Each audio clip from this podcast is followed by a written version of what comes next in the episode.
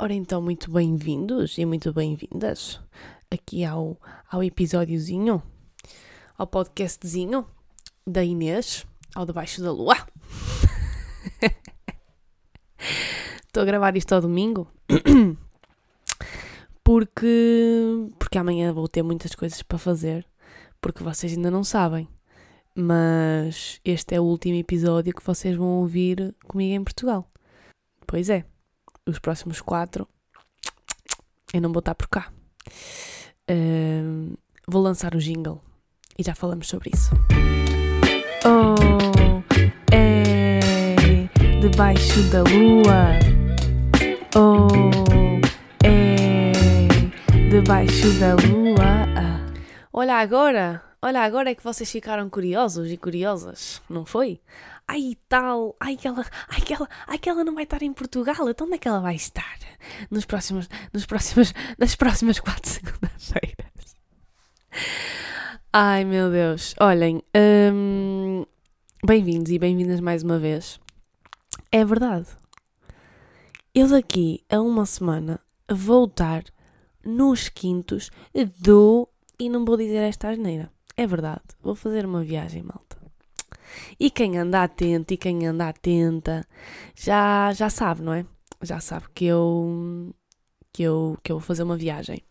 E eu fui mandando assim alguns spoils, fui pondo assim um, uns easter eggs no meu Instagram, fui uh, pondo umas fotografias, disse-vos aqui sei lá, pai no início, pai no primeiro ou segundo episódio, não sei, que tinha que tomar uma decisão muito importante e depois disse-vos que finalmente tomei essa decisão. Vocês lembram-se? Pronto, estava relacionado com, com isto que eu vou fazer. Uh, vou fazer uma viagem de 30 dias. Eu não vou dizer o destino ainda, porque estou um bocado. Para esta viagem estou um bocado tipo. Quem não sabe não estraga. Sabem essa ideia? Opá, eu quero tanto que isto aconteça que eu decidi não dizer a, não dizer a ninguém, a, a não ser as pessoas mais próximas de mim, como é óbvio. Mas não disse a ninguém por causa disso. E, mas pronto, a vocês que me ouvem e que estão aqui no, neste cantinho que eu tanto gosto, acho que vocês merecem saber uh, em primeira mão que, que eu vou fazer uma viagem de 30 dias, uh, como já disse. Vou para bastante longe, e vou levar microfone. Por isso, este episódio, uh, aliás, os próximos quatro episódios vão, vão ser gravados nesse, nesse tal local, onde eu conto conseguir fazer, basicamente, sei lá, um resumo daquilo que, que me vai acontecendo por lá, não é? Uh, por isso, fiquem desse lado. Também estou a contar uh, fazer tipo um diário no meu Instagram. Preparem-se, porque eu vou spamar muito, vou pôr muitas fotozinhas, vou pôr muitos videozinhos, vou criar conteúdo, vou tentar, vou tentar, quero mesmo partilhar isto também com, com as pessoas que me seguem. Um, mas eu também não quero ir, aliás, eu não vou para lá com esse propósito, não é? Eu não vou para lá para criar conteúdo. Um, eu vou para lá porque, olhem, quem já leu o meu livro sabe há quanto tempo, ou melhor, sabe que eu já tenho a ideia desta, desta viagem na cabeça há algum tempo. Uh, há um dos capítulos do meu livro que eu acabo por dizer que vou fazer uma viagem ou que mal, mal uh, acabo o contrato de trabalho, vou-me despedir, vou pegar no dinheiro e vou viajar. Quem já leu o livro acho que se vai identificar com isto, vai, vai pelo menos localizar-se nestas palavras. E esse dia aconteceu. Uh, vai ser agora, vai ser. Uh, vai ser. Eu estou a dizer boas vezes esta cena, não estou? Eu estou. Eu estou a ser bem repetitiva. E agora? Apetece-me parar o episódio e começar um novo. Faço isso? É que já vou aqui em 5 minutos e não disse nada de jeito. Olhem, vou continuar. Uh, mas pronto, é isso. Vou viajar, vou fazer uma viagem de 30 dias e esse dia finalmente aconteceu. Eu já reservei as coisas para ir em maio, acho eu. Um, e, e há uma coisa muito curiosa sobre esta viagem, porque eu estava muito indecisa, tipo, ai, uh, reserva, não reserva, reserva, não reserva. Tipo, estava cheia de medo e não era o medo de ir. Tipo, as pessoas perguntam-me agora, as pessoas que sabem já me começam a perguntar, tipo, ai, não tens medo? Tipo, vais sozinha, não sei o quê, não tens medo? Eu, tipo, não tenho medo de ir. Nem nunca tive. Esse nunca foi o, o problema da minha indecisão e do meu entrave em reservar esta viagem. O meu medo era não voltar. E uh, era no voltar. E eu continuo com esse medo, que é o que é que vai ser de mim quando voltar. Porque há dias também uma pessoa disse-me disse -me, disse -me esta coisa e ficou-me na cabeça e faz bué sentido. Que ela disse-me assim: as pessoas, nós não voltamos, nós vamos. Ou seja, a pessoa, eu quando voltar, eu não vou voltar, eu vou vir. porque eu já não vou ser a mesma pessoa. Portanto, eu não vou voltar porque eu já não vou ser tipo a mesma pessoa e este lugar para onde eu voltar também não vai ser o mesmo, já vai ser diferente. Por isso, esta ideia de voltar não existe. É um bocado é um bocado uma fantasia, porque se nós nos agarrarmos a isto, ao facto de os lugares e as pessoas mudarem constantemente, nós nunca vamos voltar a um sítio, nós vamos simplesmente. Ou seja, eu vou agora viajar, depois eu vou para Portugal, depois eu vou para outro lado qualquer e eu vou outra vez para Portugal ou eu vou para casa, mas este ir é sempre um ir, nunca é um voltar. Porque sempre que eu vou, eu nunca volto igual. Percebem o que eu estou a dizer? Eu tenho muito medo Neste momento, o meu maior medo é mesmo esse: é tipo, o que é, o, como é que vai ser este voltar? Uh, ou melhor, este vir, este regressar para Portugal. E esse também sempre foi o meu medo antes de reservar a viagem. Eu estava super, super indecisa em reservar. E como é que eu reservei? E agora vou-vos contar uma história que eu já contei a algumas pessoas e. Hum, opa, que foi uma das cenas que me fez tomar a decisão. E se calhar vocês vão achar tipo, ai que ridícula, tipo, a sério? A sério? Foi o universo. Foi o universo que te disse para tu reservar a viagem. Pronto, se calhar há pessoas que me vão achar ridícula, mas eu vou contar a história porque aconteceu o seguinte. Então, nessa altura em que eu andava já a, a, a ver destinos e assim, tipo, eu estava um bocado indecisa, mas depois pensei, uh, tu não conheces nenhum destino dos que estás a pôr em cima da mesa, por isso não te armes em esquisita e reserva apenas. Um, a minha, primeira, a minha primeira opção, eu gostava muito de ir à Índia, mas como eu vou sozinha e como é a primeira vez, achei melhor não arriscar e não ir já à Índia, porque acho que a Índia é um país que tem muito para oferecer, mas eu, sendo mulher, acho que não ia conseguir aproveitar a Índia da mesma forma uh, do que se fosse com, com outra pessoa, acompanhada, com um homem ou com uma mulher. Então acho que não, não quis arriscar na Índia. Depois andei aí uns, uns tempos também a fantasiar uh, com o Nepal, é um país que eu quero muito, muito conhecer, mas depois acabei por optar por este, este país que eu vou, um, que eu não vou dizer ainda qual é, vocês vão descobrir quando eu lá chegar, na próxima, no próximo sábado.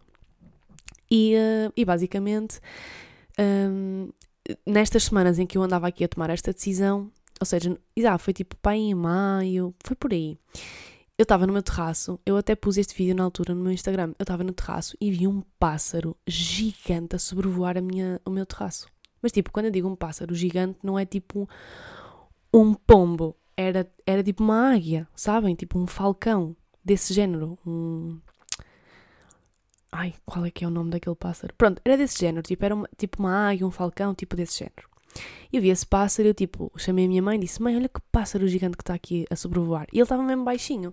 E tipo, esses pássaros não se veem muito junto de, de população, porque normalmente quando eles estão a sobrevoar é porque eles estão à, à, à partida à procura de, de alimento, não é? Tipo, caçadores, estão lá de cima e depois fazem aqueles voos a pique e vão caçar. E tipo, no meio de população é menos provável que existam estes, estes pássaros. Então eu vi esse pássaro e depois aconteceu muitas vezes. Eu na altura estava a trabalhar naquele projeto que eu trabalhei aqui e eu andava muito de carro de um lado para o outro, aqui em várias terras aqui onde eu vivo. E por, depois de eu ter visto este pássaro no, tipo, no meu terraço, eu voltei a vê-lo, opá, não sei se era o mesmo, ou, mas era da mesma espécie, pá, e mais quatro ou cinco vezes em pontos geográficos completamente diferentes. Ou seja, não era eu ir ali ao café e ver o pássaro do café. Não, eu era tipo fazer uma viagem de 10 ou 15 minutos de carro e ver o, o, o pássaro uh, a, a sobrevoar, tipo, por cima do carro ou por cima do local onde ele estava. E eu comecei a ver uma vez, duas vezes, três vezes e pronto, eu gosto de acreditar em coisas que me fazem bem e faz-me bem acreditar que estas coisas repetidas são, sei lá, sinais ou mensagens que o universo me está a dar. E no dia em que eu vou para reservar os voos, eu fiz vida à chamada com o meu melhor amigo, porque ele também já, já viajou por este, por este país, fiz vida à chamada com ele, e eu disse-lhe assim: Olha, uh, ou seja, pus os dados todos, decidi o voo, pus os meus dados, tudo direitinho, não sei o quê, só faltava mesmo pôr pagar, tipo carregar no botão, e eu liguei-lhe e eu disse: Não consigo, não consigo fazer esta decisão, não consigo. E ele tipo: Carrega! E eu: Filipe, não consigo, não, não, não consigo, tipo, pá, estou bem bloqueada, não sei o quê. E olha, nem sabe o que é que me aconteceu. Vou, esta semana vi este pássaro e contei-lhe esta história que eu vos contei agora. E ele disse-me assim: Olha, já viste qual é que é o símbolo desse país? E adivinhem qual é que é o símbolo deste país para onde eu vou. É uma águia, é um pássaro. É exatamente o mesmo pássaro que eu vi aqui, em minha casa e em muitos sítios.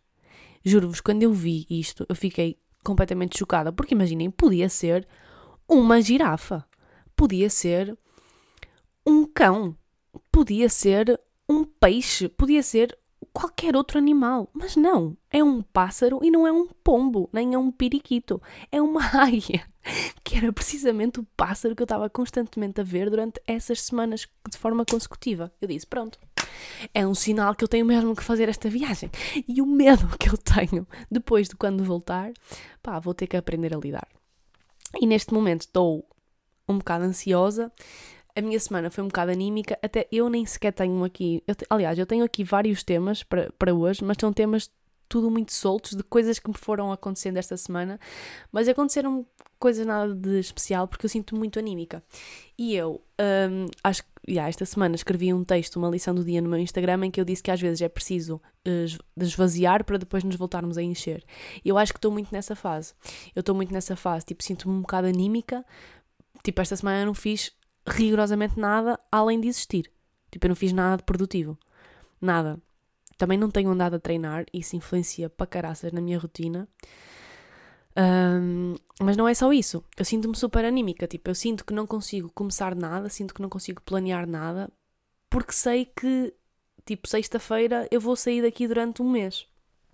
E então não consigo meio que, que fazer nada. E à noite tem-me custado um bocado a adormecer, um, porque, porque é à noite que vêm sempre estes pensamentos mais, mais, sei lá, tipo, começo a pensar, e será que eu vou conseguir? E, e, e neste momento é isso que me está um bocado mais a assustar, é tipo esta ansiedade pré-viagem, que é tipo, eu vou com duas noites marcadas, as duas primeiras, e depois é o que tiver de acontecer. Mas eu tenho alguns pontos que eu quero visitar, uh, e neste momento eu tipo, como é que eu vou chegar lá? E não sei quê, e será que eu vou conseguir? E como é que se vai daqui para ali? E o Google Maps não me diz, e tipo, as coisas que aparecem no Google não são suficientemente explícitas e parece-me tudo também super caro para aquilo que, que eu estava a achar, porque está no Google e porque são tipo agências de turismo que estão aqui, tipo, sabem? Então neste momento eu estou um bocado ansiosa. Eu ainda há bocadinho, antes de começar o podcast, liguei a esse meu melhor amigo que já fez esta viagem para lhe, para lhe dizer precisamente estas coisas, tipo, como é que tu foste daqui para ali? Que eu não consigo perceber. Eu não estou a conseguir perceber. E pronto, estou um bocado assim, estou muito ansiosa. A minha mãe está, tipo, a panicar completamente. E o meu pai também, só que o meu pai não demonstra por palavras, demonstra por linguagem corporal. e sempre que se fala nisso, ele abandona. Mas a minha mãe está, tipo, a ficar um bocado paniquenta. E ela disse-me assim outro dia: O que é que tu vais comer lá? E eu: Ah, oh, mãe, o que é que eu vou comer lá? Vocês devem pensar que eu vou, tipo, para o fim do mundo. Tu achas que esta cidade, e não vou dizer qual é, senão depois vocês vão saber qual é o país, não tem, não tem, não tem comida para me oferecer? Tu tens noção para onde é que eu vou? E mostrei-lhe uma foto do Google e ela, eu sei, eu já andei a ver. E eu, pronto, então se andaste a ver, está tudo tranquilo. Um, e pronto, estou a começar a acusar essa, essa ansiedade. Amanhã vou começar a preparar a mala. A mala que é tipo uma mochila. Vou ter que ser super minimalista, porque eu também quero comprar coisas lá e trazer coisas de lá. Um, e, e, pronto. Mas esta semana, basicamente, é isso. Sinto-me um bocado uh, a existir. Uh, tô, aliás, eu sinto-me um bocado a existir e um bocado à espera deste momento desde que eu acabei o projeto em julho.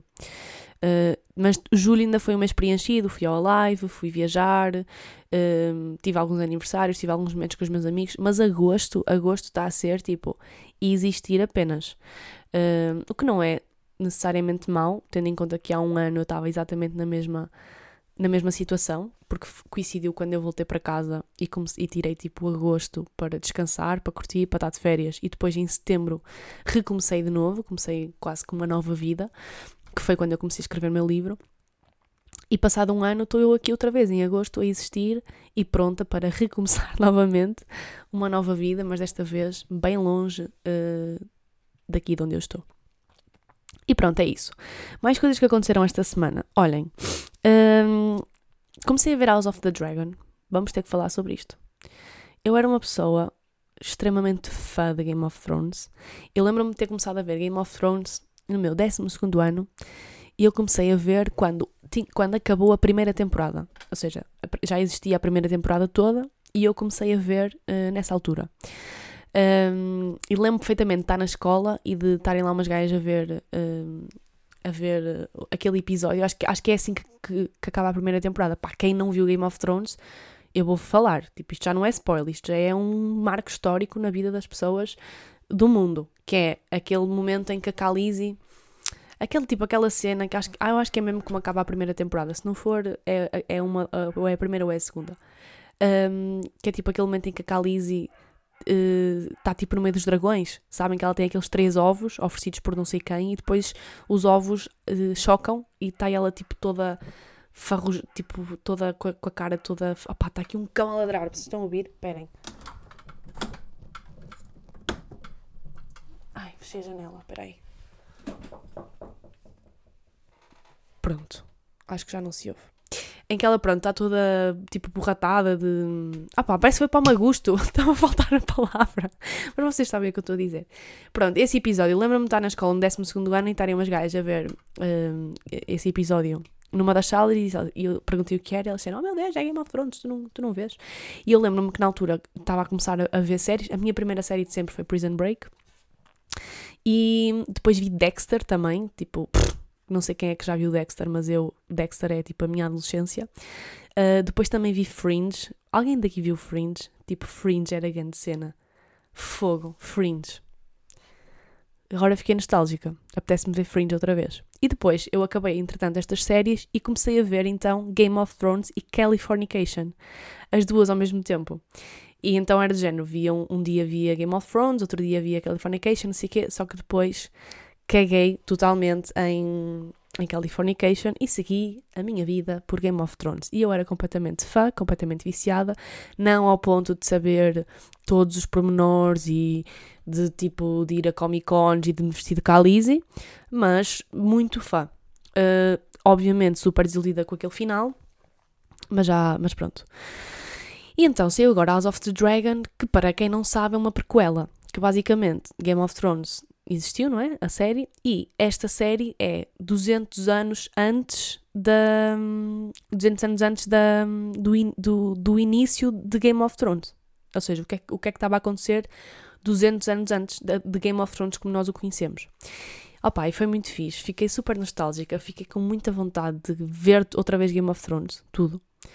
Um, porque isto prova o quão bom foi a série e, e o, o, o, tipo de emoções que são despertadas e opá, fiquei tão entusiasmada, sabem? Acabou o episódio e fiquei tão entusiasmada e, e tipo, sei lá, há, há, uma ligação tão grande com os personagens e com a história deles e depois com as, com as árvores genealógicas que houve lá determinadas cenas que eles disseram que, tipo, eu já sei como é que vai acabar, não é? Nós já sabemos como é que vai acabar, mas há muitos pormenores da história que em Game of Thrones, pá, nos passavam completamente ao lado, e isso é uma série que, se nós não estamos mesmo atentos, perdemos-nos completamente na informação.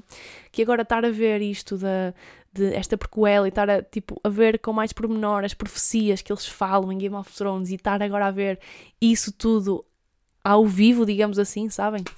Opá, Uh, adorei e fiquei super nostálgica. Por isso, quem não viu, aconselho muito a ver HBO Max. Não é patrocinado, mas eu recomendo. Depois, fui oftalmologista. Vocês viram que eu pus no. Pus também no Insta Story. Fui oftalmologista. Desta vez já não levei lentes de contacto, levei os meus óculos e, uh, e pronto, aumentei dioptrias. Já estava à espera porque eu já ando a ver um bocado mal, tipo, principalmente quando estou a ler ou a conduzir, sinto que os meus olhos ficam mais cansados. Aliás, estou neste momento de óculos, porque não tenciono sair hoje de casa e não ia, pôr as lentes só para aparecer no vídeo que eu meto no meu Instagram deste podcast. Então caguei, todo óculos, um, e ele disse que eu uh, aumentei, mas aumentei tipo 0,50 uh, no astigmatismo, porque eu tenho astigmatismo e miopia. E, um, e pronto, ele disse que não ia mexer na miopia porque são coisas muito insignificantes e, uh, e acredita que o meu olho com algum tipo. Ele disse tipo, imagina, quando eu estou a ler, uh, a minha vista fica um bocado mais cansada porque, porque o olho está tá super focado numa cena e depois quando eu paro de ler e olho para algo ao longe não está tão nítido. E ele diz, ele diz que isso é super normal e que um dos exercícios que eu até posso fazer um, que eu até posso fazer para, para me sentir mais confortável é de 5 em 5 minutos ou 10 em 10 minutos, estou a ler, paro, olho para o horizonte, estou um bocado a olhar, deixo que o meu olho foque, ou seja, que o meu olho relaxe, digamos assim, e depois volto ao livro. Porque é nisso que eu sinto um bocado mais de, de dificuldade, é tipo na nitidez das coisas ao longe. E pronto, e ele diz que aumentou um bocadinho. Isto se calhar não interessa absolutamente ninguém, mas eu estou aqui a dizer na mesma. Ele me diz que aumentou também um bocadinho no astigmatismo, porque supostamente o astigmatismo dá tipo definição às coisas e ele diz que, que pronto, que na miopia não mexia, mas que no astigmatismo mexeu. Aumentei 0.50 em cada olho. E depois no final ela disse assim: Olha, isto foi na sexta. E disse assim: Olha, vou viajar. As lentes chegam a tempo. E ele: ah, Não sei. E eu: Não sabe? Como assim não sabe? Hoje é sexta-feira. E ele: Ah, é assim, se tudo correr bem, claro que as lentes estão cá. E eu assim: Não é se tudo correr bem, porque é assim eu compro num site que manda-me de um dia para o outro. Por isso, ou você me diz, ou você me garante que as lentes estão cá a tempo, ou então eu não compro com vocês. Compro nesse site. E aí uh, muda logo de figura, não é assim? É assim, eu não gosto de dizer com certeza, porque pode sempre acontecer algum desastre natural e vir e cair um meteorito na Terra e de repente você não tem as suas lentes. Mas. E eu, pronto, mas se correr tudo bem, elas estão cá a tempo, não estão? E eles estão. Pronto, vou ter lentes novas. Eu preciso mesmo de levar lentes para esta viagem, porque eu neste momento só tenho as lentes que meto nos olhos. Por isso, basta acontecer alguma coisa e depois eu não vou andar lá de óculos, não vou andar lá de óculos, como vocês devem imaginar. E também neste dia em que eu fui ao oftalmologista, fui à FNAC comprar livros.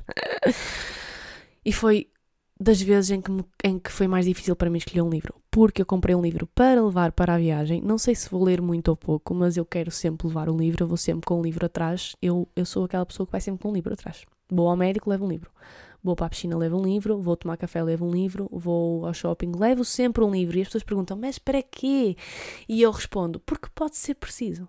Imaginem, estou a apanhar uma seca do caraças, vou tomar um café sei lá, qualquer coisa. Estou à espera. Em vez de ir para o telemóvel, pega no meu livro e leio. Nem que seja uma página. Eu gosto sempre de me precaver e levar sempre um livro. E então, obviamente, eu quero levar um livro para a viagem. Acho que vou levar só um. Um, sendo realista, eu acho que nem sequer, se calhar nenhum vou ler.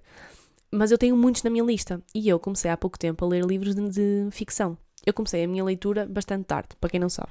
Olhem, vou-vos contar isto sobre mim, que se calhar vocês não sabem. Então, eu nunca fui uma pessoa de ler muito eu li tipo Os Filhos da Droga e fiquei traumatizada. E durante anos não li mais. Mas esse livro marcou a minha adolescência. Sabem que eu era completamente anti-drogas, anti-álcool, anti-tabaco, anti-tudo. Tipo, os meus amigos começaram a experimentar cenas e assim, tipo, e quem diz cenas nem estou a dizer gans, era tipo um cigarrinho, um moscatelzinho, uma cervejinha, um vinho. E eu julgava. Eu dizia, não, vocês não precisam nada disso para vocês se divertirem.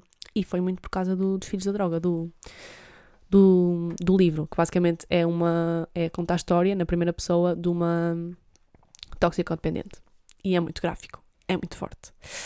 Dos anos 80, passado nos anos 80, que foi aquela, aquela época em que de repente tem-se acesso a tudo, a todo tipo de drogas e zero informação. Portanto, ah, heroína, sim, sim, espetar, vamos embora.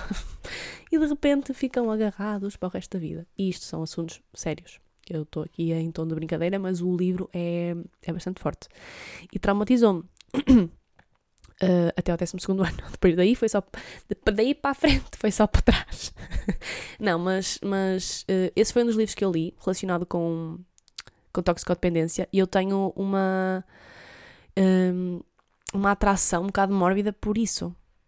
Tipo, eu sou um bocado atraída por esse mundo. Não no sentido de experimentar, como é óbvio. Eu tenho bem medo de experimentar merdas que eu não consiga controlar, ou tipo, que sejam irreversíveis, ou que, que fique viciada para o resto da vida, ou que me aconteça alguma coisa neurológica, pá, não sei. Eu, mais longe onde eu fui foi uma ganza e, e, e pronto, e estou bem com isso. Uh, ganza tipo fumar, né? E, uh, mas mas eu, eu tenho uma atração no sentido de o que é que leva as pessoas a sabem? Tipo, a, a, a, ir. Tipo, eu vivia no Porto, no centro do Porto, e eu via imensa miséria nesse sentido. Tipo, pessoas que estão na rua, toxicodependentes, alcoólicos e assim. E eu só me questionava: tipo, estas pessoas têm uma história. Tipo, estas pessoas têm família. Provavelmente, ou não. Não sei, não é? Mas, tipo, têm uma história. O que é que levou até aqui, até este estado? O que é que leva as pessoas a este estado? E eu tenho uma atração, e eu, eu acho que é uma atração um bocado mórbida por este mundo mais obscuro.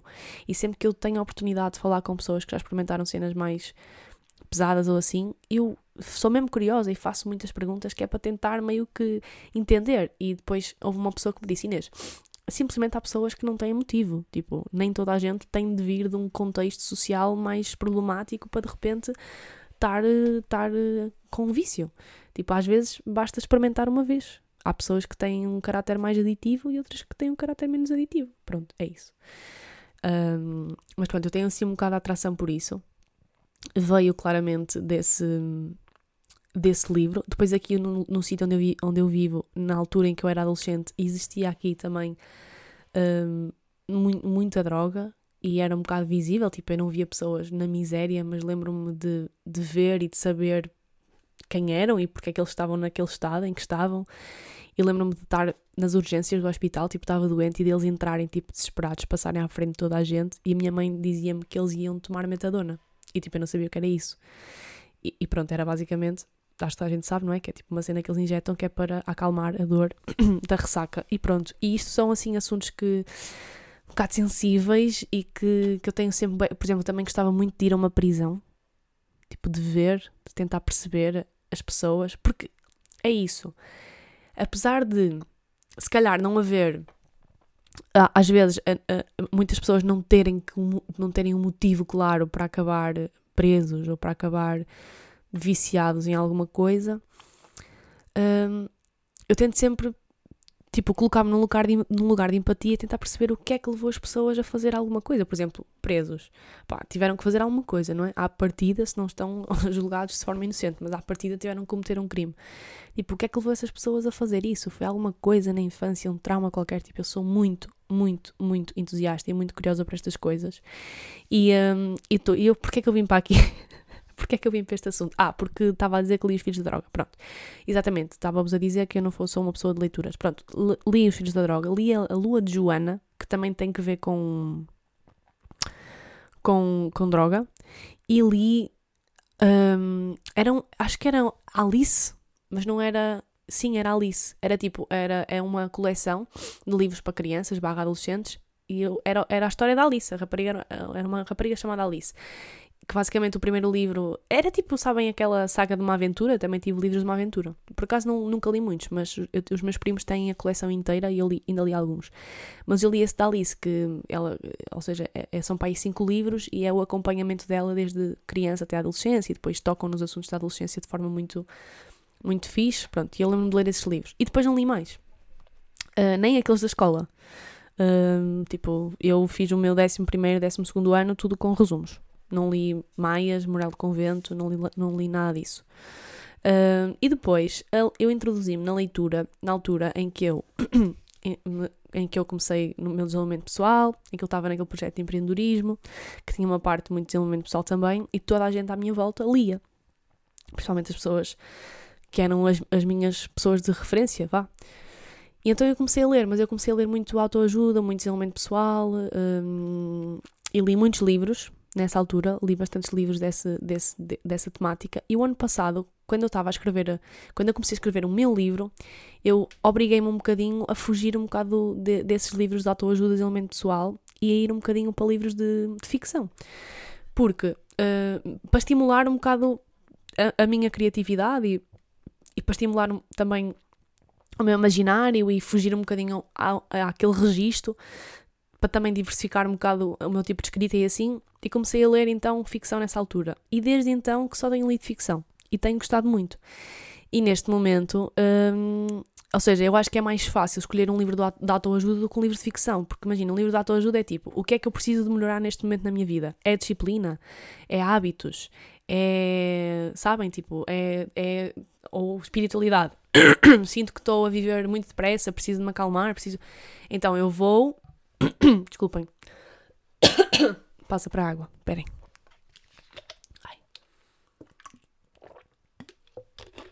Um, então acho que é mais fácil. Agora, quando é ficção, é histórias, não é? É a mesma coisa que ter um livro ou uma série, tipo, é uma história. E, e, todo, e tenho uma lista gigante de livros, de histórias que, que eu quero ler, porque identifico-me quase com todas. Então foi muito difícil para mim escolher, hum, escolher o livro. Acabei por optar por um livro chamado Lola, de uma escritora chamada Cátia Vieira, e ela é portuguesa, ela é jovem e é o primeiro livro dela. E então eu decidi dar uma, dar uma oportunidade a esta jovem escritora. Uh, a sinopse. Fogo. Ainda estou um pouco combalida da semana passada. A sinopse é. Podia ser eu a escrever, basicamente é a história de uma rapariga que vive no Porto, que está meio que a tentar encontrar o seu lugar, o seu lugar no mundo e que depois toma a decisão de, de se mudar para Madrid recomeçar uma vida, portanto, podia ser eu a escrever isso, não é? Com, só não fui para Madrid viver, mas ok. E então, pronto, decidi dar-lhe essa oportunidade, mas só comprei um livro, mas eu acho que eu vou comprar mais um. Porque. Ai, parecia alguém a bater, a, a bater à porta. Porque, sei lá, imaginem que eu não gosto. Depois vou estar lá sem livro. Não sei, ainda vou ver. Pronto, é isso. Comprei livros. Um, e, um, e é isso, comprei o Lola, espero que goste. Espero, espero gostar. Mais coisas que eu tenho aqui para, para vos dizer. Já vou aqui em 30 minutos, vou tentar resumir estes dois. Pá, tenho aqui um, tenho aqui um assunto que, que eu vou deixar para, para outro episódio porque eu acho que merece. Acho que merece ser desenvolvido e, uh, e se eu desenvolver, não saímos daqui. Mas para acabar esta semana, ontem tive o baby shower do meu sobrinho. o meu baby, baby shower do Manuel, que vai ser o meu sobrinho, que vai nascer em outubro. Eu espero que ele nasça em outubro. Tipo, eu espero que ele espere pela sua tia preferida para nascer. Não vá estar eu lá a não sei quantos quilómetros de distância daqui e a minha irmã parir. Tipo, não pode ser, ele tem que esperar por mim. E foi baby shower. E para quem me conhece, sabe que eu não gosto muito de Pá, não gosto muito destas coisas, tipo baby shower e gender reveal e essas coisas, nananana. mas tenho a dizer que gostei muito. Gostei muito porque foi muito tranquilo, foi com pessoas que eu gosto, foi com a minha família e foi com as amigas da minha irmã.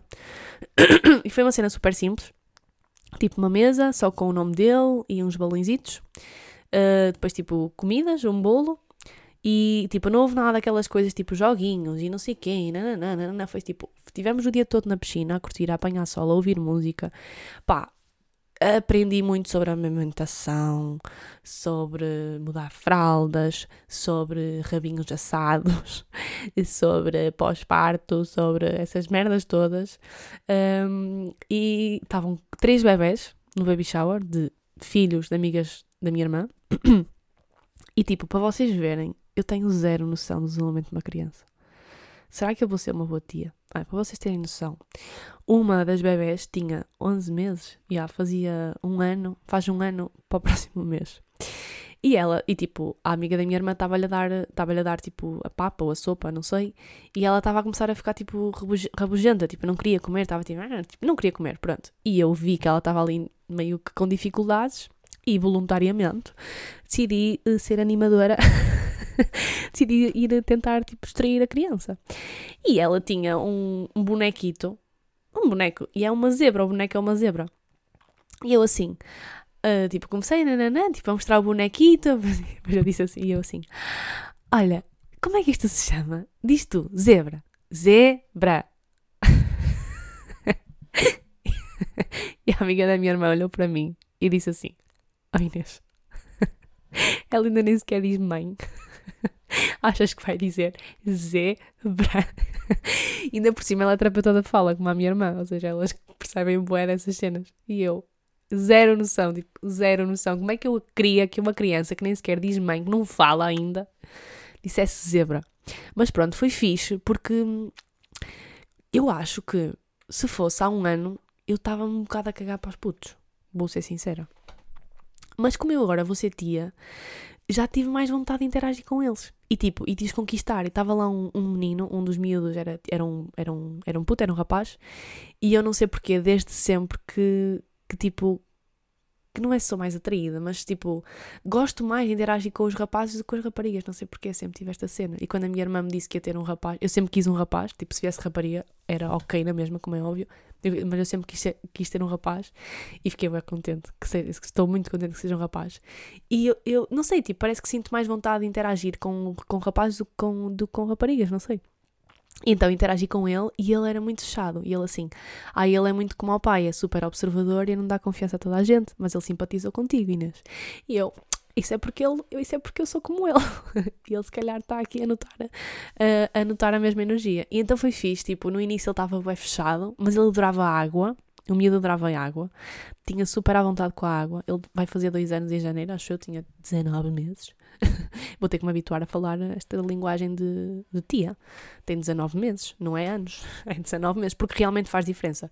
Porque estavam lá, os bebés eram todos de 2021 e este de 19 meses era muito maior e muito mais desenvolvido e tipo já andava e não sei o quê, já tinha os dentes todos e era de 2021 do que esta bebé que eu tentei com que ela dissesse zebra que tinha 11 meses, ou seja, 8 meses de diferença nos bebés faz muita diferença. Esta bebé que eu tentei que ela dissesse zebra, tipo, ainda não anda, ainda não tem dentes. Tem tipo dois dentes.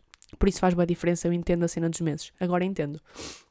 Uh, e pronto, e então foi fixe esta conquista, tipo, tentar conquistá-lo, depois fui buscar uma bola e ele gostou, é da bola, e depois no final do dia já, tá, já me procurava, era ele meio que me procurava. E consegui com que ele viesse sozinho comigo para a piscina e deixasse um bocadinho a mãe, então pronto, foi fixe. E pronto, foi este, foi, foi, tive o baby shower do meu sobrinho, foi fixe.